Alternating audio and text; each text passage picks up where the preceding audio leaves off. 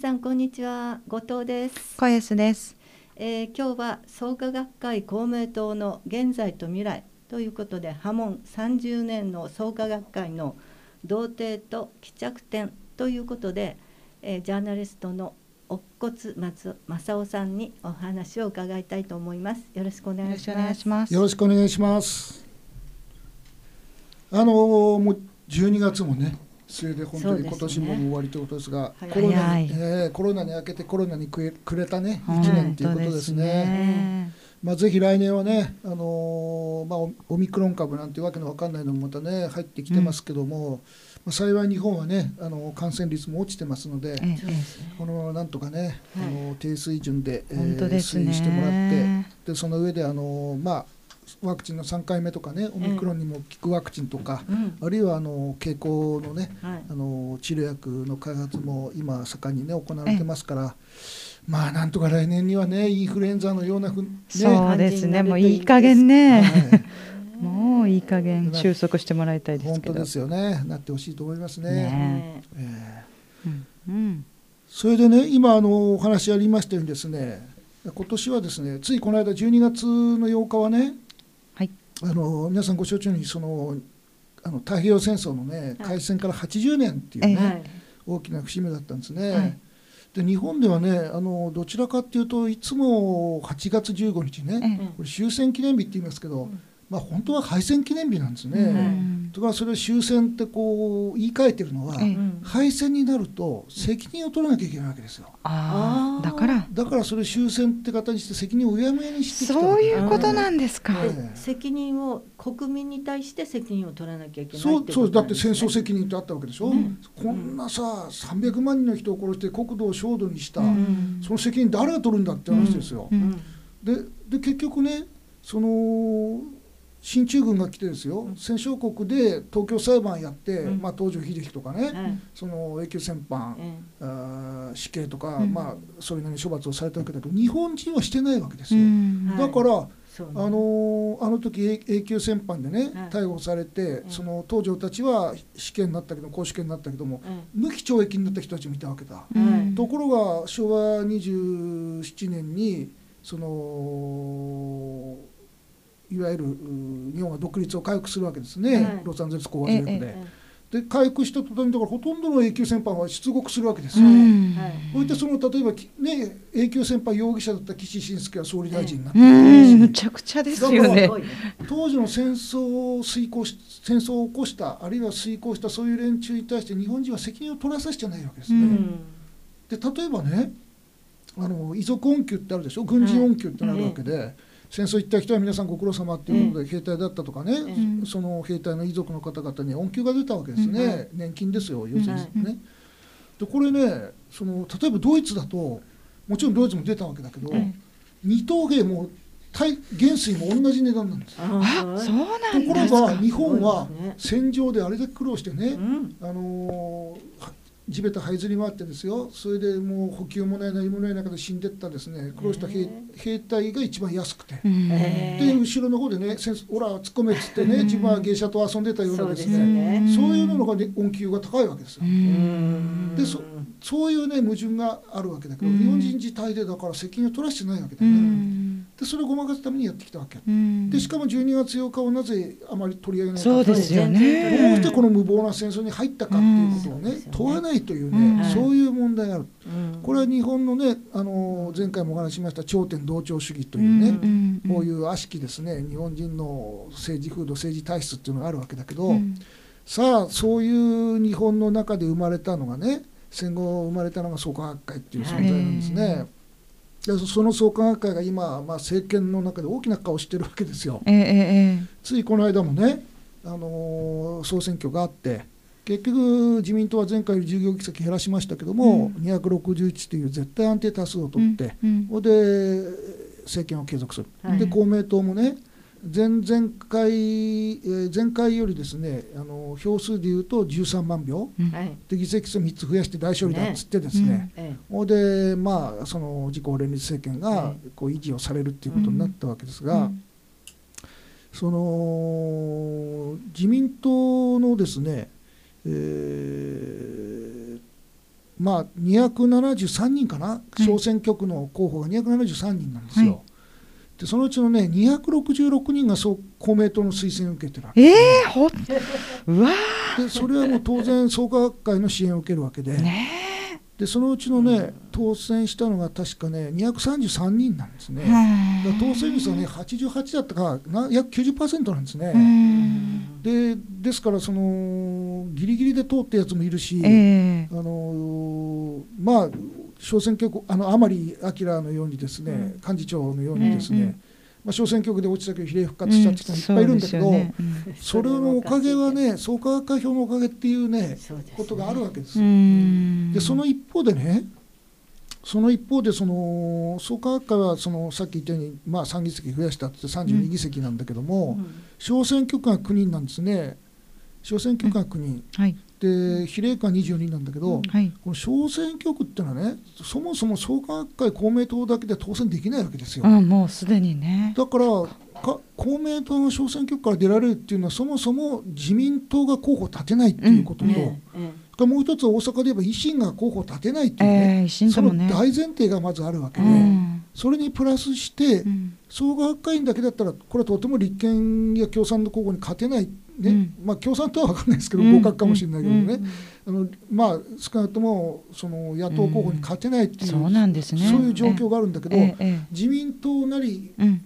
まあ、その維新の支援者なりがね、入れてくれるからそういうことですよ当選ねできるわけで。ええそうですよね。仮に自民党の支援がなければ、うん。小選挙区議席は全滅なわけですね。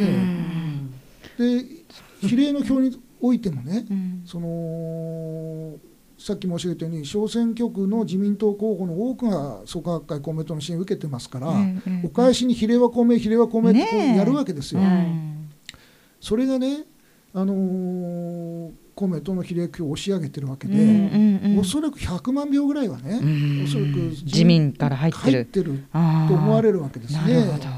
だそう考えると両者はそのまあ相互の生命維持装置なんですね。本当にね。創価学会公明党は自民党の生命維持装置だけど、うん。もう今や自民党の支持層もね、うん。創価学会がまあ公明党のまあ生命維持装置的な役割を果たしてるわけで、ねでねその創価学会はそのこの国政選挙の比例区票をですね公選力のバロメーターってええ言ってええ言たんですね。言っちゃった手前。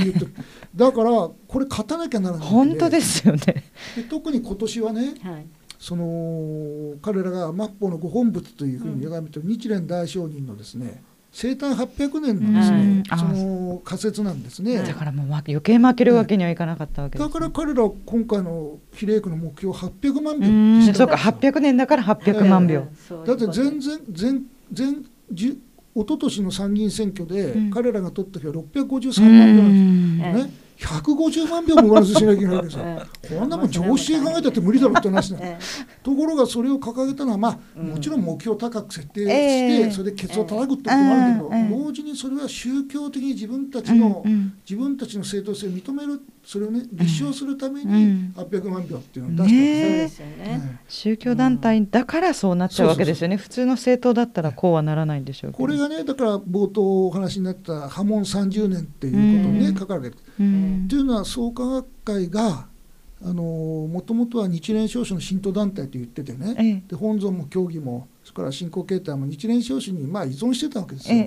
えこれはあの宗教社会学者の西山茂さんなんかの言葉を借りるならばね、はい。あのー規制宗教、うん。き要するにそのえーほらあの宿り木なんかが木に規制してるでしょ、うんうんそういう規制してたっていうね、うん。そういう規制中の規制そうそうそう、ええそういう規制宗教団う体、ん。ね、その日蓮召集っていう木に規制をしうんて出てきた信仰教団だったええから、まあ本尊とか教義とかね、そういうものはそこの今日蓮召集をまあ援用してたわけですええね。だけどまあご承知の今から先ほど来お話が出たと30年前にえはいあの日蓮召集と創価学会はその決裂したわけですね。ええ。これは日蓮召集側からすると創価学会が協議違反をしたと。えええ競技的にその日蓮召集の協議からあ誤った形になったということで、えそのことと反社会性っていうことをね、うんうん。反社会的な行為を行っているということで破門ということにしたわけで、ところが創価学会側はですね、うん。これを逆にその宗門という古いね、うん。もうその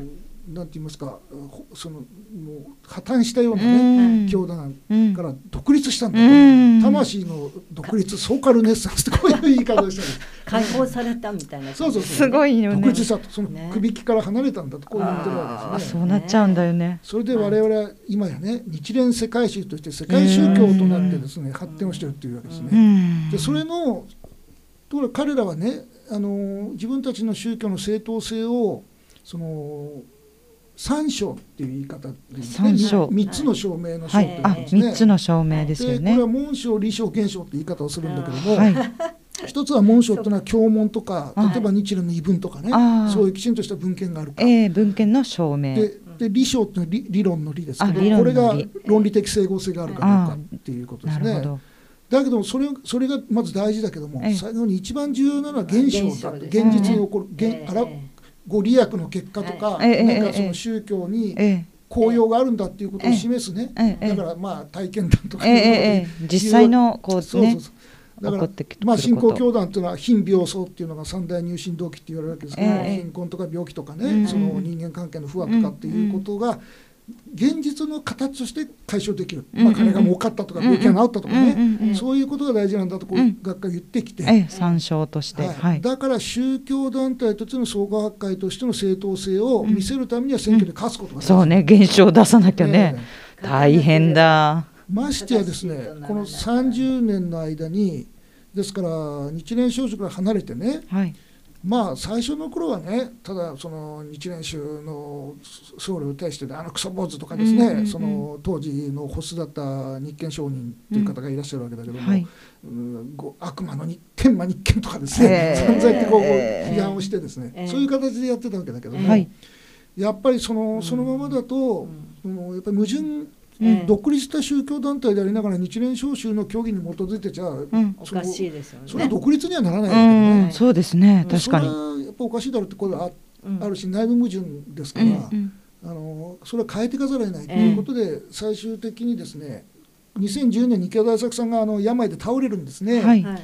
でそれ以後急速にそのポスト池田ということを考えてですね、はい本尊も大石寺の本尊日蓮召集の本尊を否定するわけですうね。ん。日蓮召集の総本山である大石寺にですねあった階段のご本尊っていう、はい。まあ、公安2年のご本尊って学科は言い方してますが、はいこれはまあ偽物だっていうかもう拝まないんだと。ああ偽物とまでは言ってないですけども、ええええ。事実上そそういう言い方に近いことを言ってそうなんねですか。もそういう感じで。邪教の日蓮召集大石寺にあまあそうは言ってないわ、まあ、ご本尊は正しいいいんだけど、うん。それはその方々っていうね、うん。要するに法を曲げた大石寺が汚れた大石うん。寺が日蓮召集にあるから拝まないんだってう言いましたけど、ん。うん。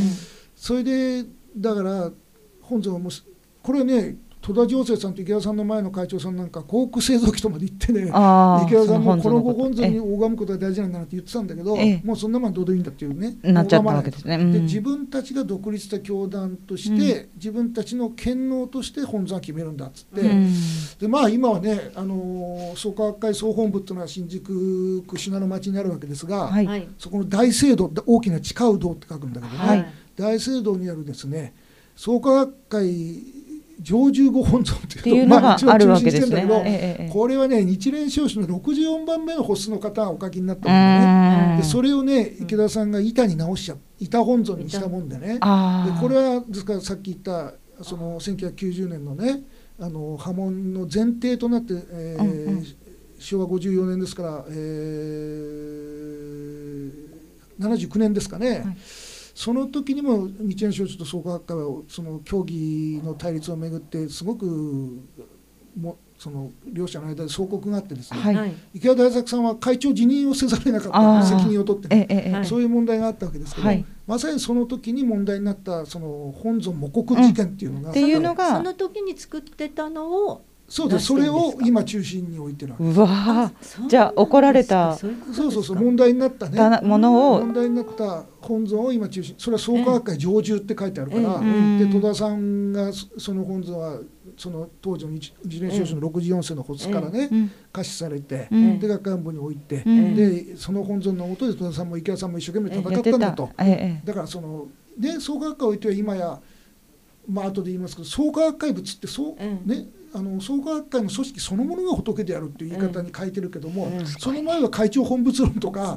池田本仏論と言われるように池田さんこそが日蓮大聖の生まれ変わりだとかね、うん。うん。うん。もうこの 20, 20世紀から21世紀にかけての世界のねええ。人類を救済する最高の仏教指導者だみたいなこと言ってたわけですよ。だからその戸田さんとか池田さんっていうのは創価学会においてはまあ仏様みたいなもんだから、その人たちが一生懸命その本尊を拝んだもんだからこれは正しいんだっていう位置づけにあなっちゃう。あなるほど、はいそうしてだから池田教だってこう言われるわけですけど、そうですよそのね池田さんとか戸田さんの権威というものでもってあまあ独立した教団として本尊にしたと、僕らから見るとだって64世の日照さんっていうね、うんうん。日照さんと発さんですけどその人にしても何誰にしても日蓮少子の発出は大石寺の今法安堂って言いますがええ。そこにあるその階段の大御本尊ってええ日蓮少子で言ってますがえね階段のご本尊を写したもの全が部写したものがそのそれぞれに一期一円とかいろんな形の本尊としてね、えその信者さんに確保されるわええけですよ。ええ。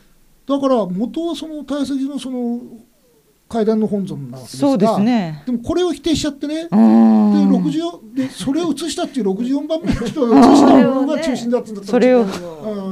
だからまあおそらくはねうん。この本当は池田大作さんが書いてるんだろうってみんな言ってるわけですよ。あ自分のそういう。だって池田教だってさっきうん創価学会物で池田さんがね永遠の師匠なわけですから、ええですから池田さんがおそらくお書きになったものがあるんだろう、ええ。あるいはもう病気で倒れちゃってるからこれからは書けないでしょうからね、ええおそらくあるんだろうってみんな思うんだけども、えなかなかそれをね、出すっていうのはもともと日蓮召集のその本尊に対するやっぱりそのまあ、学会員さん自体がちょっと引いちゃいますよね。抵抗がやっぱあるわけですまね、うんだからそれはなかなか難しい池田さんがお亡くなりになればね、うん。あるいは亡くなる直前とか亡くなったら池田さんのご意思だとかっていうなんとうん。かご遺言だとか言って変えるのかもしれないけども、うん。まあなかなかでき、まあないでいる。いずれにしてもそうやって本尊もそういうふうにしたし、ええええ。から教義もね、え大石寺日蓮召集の教義っていうものを否定して、ええ。そのもっと新しいものにするんだとこう言ってるわけですよ。うんうんうん。でこういうやり方に対してはまあそれは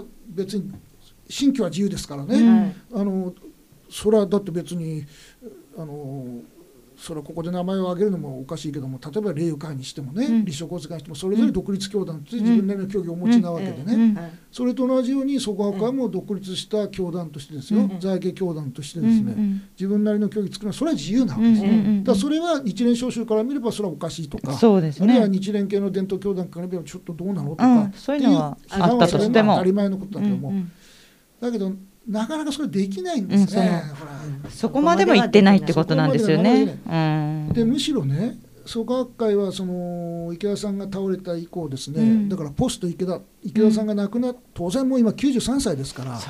来年は94 93歳。ですからね。ねですからまあ早晩それはお亡くなりになるだろうって誰しも思うわけえ。ですよ。思いますよねだから。それに備えて体制を作んなきゃならないっていうことで、うんうんえー先ほど来申し上げたように本尊変えたり教育変えたりしてるわけだけど、うんうんうんそしてその一方で創価学会の池田さんが倒れちゃったから代わりに何かシンボルになるものがないか、うんカリスマがないかって言ったらうんその組織そのものが仏なんだっていう 創価学会物と確かにね考えてみればそうなんですよ。ね、池田さんがどんな色言ったって創価学会の莫大な金とか票を生み出すのは創価学会という組織なんです、ええ。確かにこの確かに。構成員の皆さんが一生懸命働くから、ああ。頑張るからそこから金。でもそこがぶ仏って、でもだから仏さんって莫大なか金とかさ票を出してそれがみんなの利権になるわけですよ、ね。だから、間違ってないですそれよね。がご利益、そうそうそう。ご利益本当本当。だから創価学会そのものが大事だからっていうことにししちゃってるわけで、うね。ん。でもこの正当性を何としても証明しなきゃいけないっていうんで選挙がその証明の道具になってる大変ですね。それはもうちょっと絶対負けられないですね。だからうんしかもそのそこにはいろんな問題があったわけですね、ええ例えば過去にも言論出版妨害事件とかいろんなことがあったし、い。創価学会自体がね、はい。さっき日蓮召集が社会的不正を指摘して破門したって言ったけども、はい。い、ろんな問題があった、はい。で特にね例えば最近っていうか矢野純也元公明党委員長が明らかにしたねはい。平成2年3年から3年平成2年から3年間続いたその東京国税局による、ねはい。その税務調査っていうのがあったわけです、はい。これ妨害して止めたわけですね、ええ矢野さんが乱脈経理っていうええので、え克明に書かれてますけど、ええはい。とにかくもうずさんな経理処理をしてきたわけだ、ん。まあ、莫大な金がありますからそうですよね。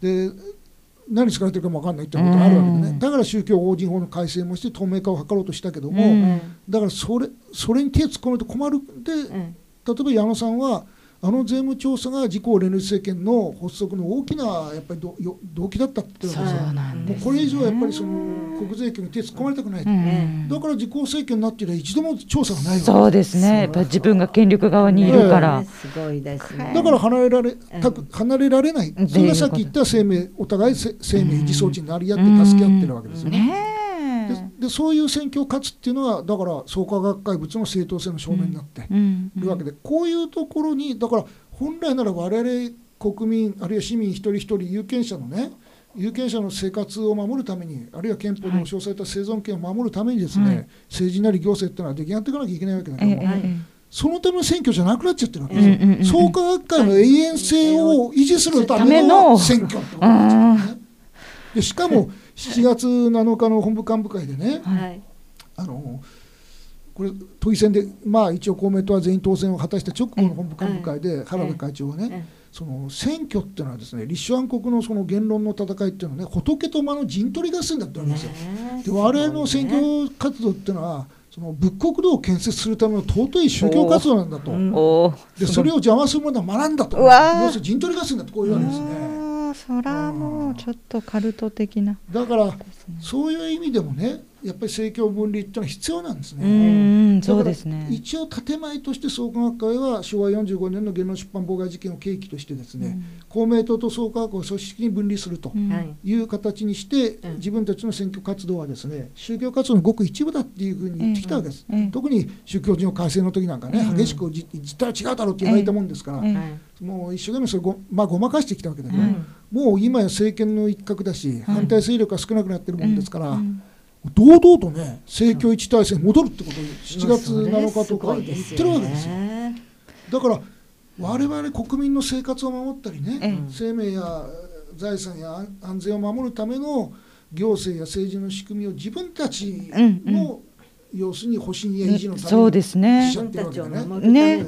国税から守っていろいろそのね利権をまあねね。守り合おうっていうわけですよ。ね。そうなっちゃうん。そういうことをだからやっぱりきちんとねうん。本来ならメディアも報じなきゃいけないし、うん。だから政治家も批判してきゃいけないんだけども、うん全然そこに入ってこないですね。それはなぜかっていうとねメディアはね金縛りになってるうん。要するにね金縛り。金縛り。金縛り。要するにその読売新聞をはじめとする大手メディアはねみんな創価学会の機関紙、うん。公明党の機関紙を印刷してるわけでね、うん。莫大な金が入ってるわけで、まあ、毎日新聞なんて極端な話ね、あのー東日印刷っていうね、うん毎日新聞の子会社があるわけだけども、はい。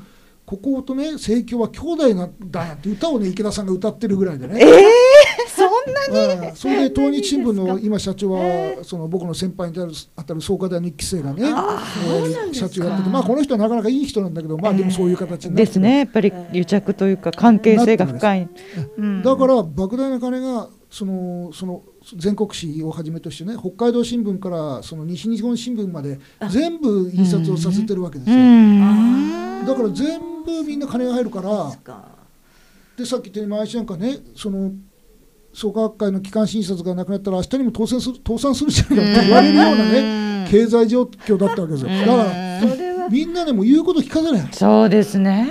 そうなっちゃうんだやっぱりね。ら金縛りなんですね。本当にね。でこんだけ、まあ、コロナもそうだけど経済状況がね、この失われた20年の中で落ちていく中でテレビ CM だっていっぱいでしょ、創価学会や政教新聞のね、そうですよね。だから新聞紙面だって大きくね、うん。もう全面広告。すごい出てますね。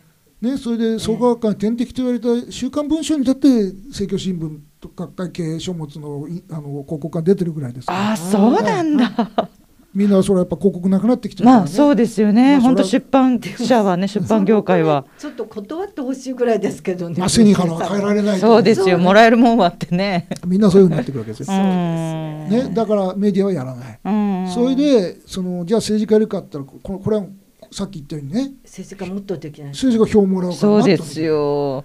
もう敵に回したら自分は当選できないんですからだからね。金縛り票縛りでこの国はあの本当にね厳しい状況になってきてて例えばあの元ね衆議院の事務局長をずっと長くやってですねはい。参議院議員もやられたですね平野貞夫さんという方がいましてね、はい。この僕が発行してる「フォーラム21」にずっと連載してもらってるんですけど、はい。公明党創価学会を考えるってやつをね、えで今回こう言ってるんですねこの間の選挙の結果をどういうなんて言ってるかというとですね、一言で言えば現在の自公連立政権を支えているのは日本会議創価学会統一教会だこれらは神道仏教キリスト教のありゆうで岸田政権はカルト政治集団に支えられていると言って過言では本当ないそうですよね。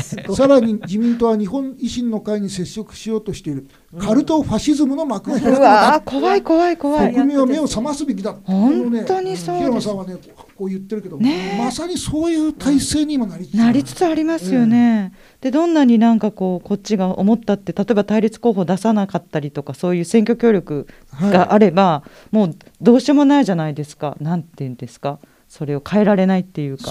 あ、よっぽど投票率を上げるぐらいしかないってことなんでしょうけど。そうですねだから本当にやっぱりあのー例えば僕なんか「フォーラム21」っていう雑誌を出したりね「ええ多摩レイクサイド FM」っていう FM でですねえ検証総科学っていうような番組をやってこう情報発信をするんだけども、まさにメディアが金縛りになってええものが言えなくなったらですえね、うん本当に草の根の人々がですね、うん。みんな力を合わせてもの声を出していくしかないんですよ。うん。これは冒頭で言った、うん。あの戦争に突き進んでいった時もですね、大本営発表だったわけですね、うんメディアはみんなですね大本営発表で、うん。あの国民に嘘の情報を流した、本当のことを伝えなかったんですよ、うん。こうやって政治家はみんな軍部を恐れてですね、うん。ものを言わなくなっちゃった、うん。今また同じようなことに本なりつつあるわけですね。ね、そこが今今の日本の最大の危機なんですね。だからその中でこの政教分離を考える会がねこういう機会を作っていただいてですねおかしいもおかしいと、うんこういう体制なんだっつって警鐘を鳴らしていくってことが、うんとても大事うなんですね。んそうですまあ、言っね。ていくしかないですけど。そうですね。うんまあやっぱりね諦めないってこと大事なんですね。ですよね諦めないっていうこと、うん継続は力じゃないですけどね。うんえーまあ本当絶望的なねうんそれは僕なんかもう何十年創価学会問題指摘してきてね、うん。どんどん悪くなってくるわけだから、ね。がっかりする時もありますけど、ね。でもね言い続けなければ、うん。言い続けなければこの国っていうかね、日本人ってねだダメだって世界から言われちゃいますよ。うんうん。ねみんな創価学会の言うこと聞いてですよ。そう。金もらって票もらってですそう。ね黙っちゃった。らあの民族って愚劣だねって話ね本当本当。ええ。で別に支持率っていうかその好かれてる政党でも何でもないのにさ、ええ。みたいな。そうそうそう。おかしいですよね。だからやっぱりこれはですね頂点同調主義っていううね、んそっかそっか。いうものに対するおかしやっぱりさとかですね。そういうところからもいろいろあるんだけどあね。あの映画のねお葬式とか「マルサの女」っていうので、ええ伊丹十三の。ええそれのお父さんの伊丹万作さんという方がですね、えあの敗戦直後にですね、はい。あの戦争責任の問題っていうことをはい。語ってるんですね、はい。ほ文章書いてるんですよ。へえ。え。え。でそれはねえー戦争責任者の問題って言うんですけどね。はい。これは映画春秋っていうのの創刊号2000昭和21年8月に書いてるんですけど、はい。その国民がねい今度の戦争でみんな騙されていたって言うけどそれはおかしいっていうことを言ってるんですね、うん騙す者だけで戦争は起こらないと、うん。騙された者がいると、うん。でその騙された者がですね自分は騙されたって言ってその責任を投函したらね、うん。結局また同じことが起こるっていうことをですね、え彼は言ってるんですえね、うんでこういうことを言ってるんですね。うん要するに騙されていると言って平気でいられる国民ならおそらく今度今後も何度でも騙されるだろうと。そういや現在でもすでに別の嘘によって騙され始めているに違いないですけど、だから本当にこのさっきメディアがダメだって言ったけども、うん。やっぱり本当にね、うん。あのバイアスされた情報しか今流れてませんから、うん。その中でやっぱり自分で自立してものを考えて、うん。そしては発言をしていくといううね、ん。うん。そういうことが大事で、うんこれは宗教的にも政治的にもね、うん。やっぱり創価学会おかしいですよ。うん。ですからそのもちろん信教は自由だからそれはし何をし宗教的に主張しようと自由だけども少なくともそういう独善的なねあるいはどう考えてもやっぱり社会的におかしなことを自分たちにとって都合を良くするために政治に妖怪するってことを許さないっていう,、うん。そうですそういう姿勢を強く訴えていかないといけない。と思います、そうですよはい。ね。本当そう思います。まあそんなあの漫然とした話になっちゃって、いえいえいえいえ。まあ、具体的な話はまたね、今後機会があってね、ええいやでもお時間いただければとお話しします本当にありがとうございます。すごい危機感を改めて感じま感じ感じることができましたと。んでもないです。はい。ねぜひね、来年2022年はね、はい参議院選挙もありますのでね、そうですねあのぜひ皆さんでね、少しでも日本をいい明るいね、そうです。はいまともな国に。はい、していけるようにねねえ頑張りたいと思いますね。はい。どうもありがとうございました。ありがとうございました。